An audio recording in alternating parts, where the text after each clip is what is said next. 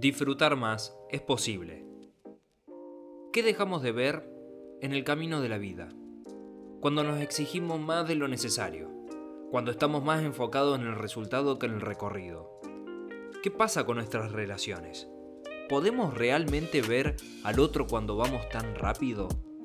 Cuando la vara con la que nos medimos es tan alta, inevitablemente medimos a los demás de la misma manera y esperamos que sean tan veloces, inteligentes, ordenados, meticulosos y exitosos como nosotros.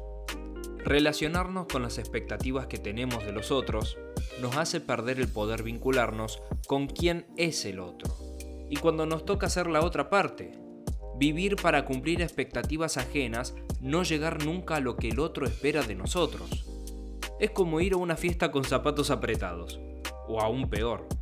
A veces, el cansancio no corresponde a las actividades que hacemos, sino a todas esas voces que nos exigen más y más. Poder realizar el ejercicio de cambiar el tengo que por el quiero o elijo nos hace ser más conscientes y responsables de nuestras acciones, además de cambiarnos la emoción. A nadie le gusta obedecer, aunque ese reclamo de obediencia venga de nosotros mismos.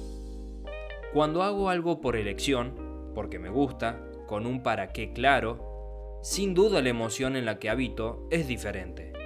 En ocasiones, estamos presos de esa exigencia, sin darnos cuenta de que no es necesaria, que podemos darnos permisos, que podemos soltar y que estamos a la distancia de una decisión de hacer las cosas de otra forma o de cambiar, incluso, nuestros objetivos, si estos ya no tienen para nosotros el valor que tuvieron algún día.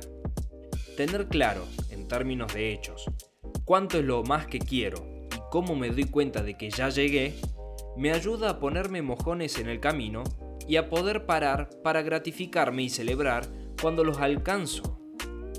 Cuando hablamos de relaciones, le muestra al otro claramente qué es lo que esperamos y sabe a qué atenerse.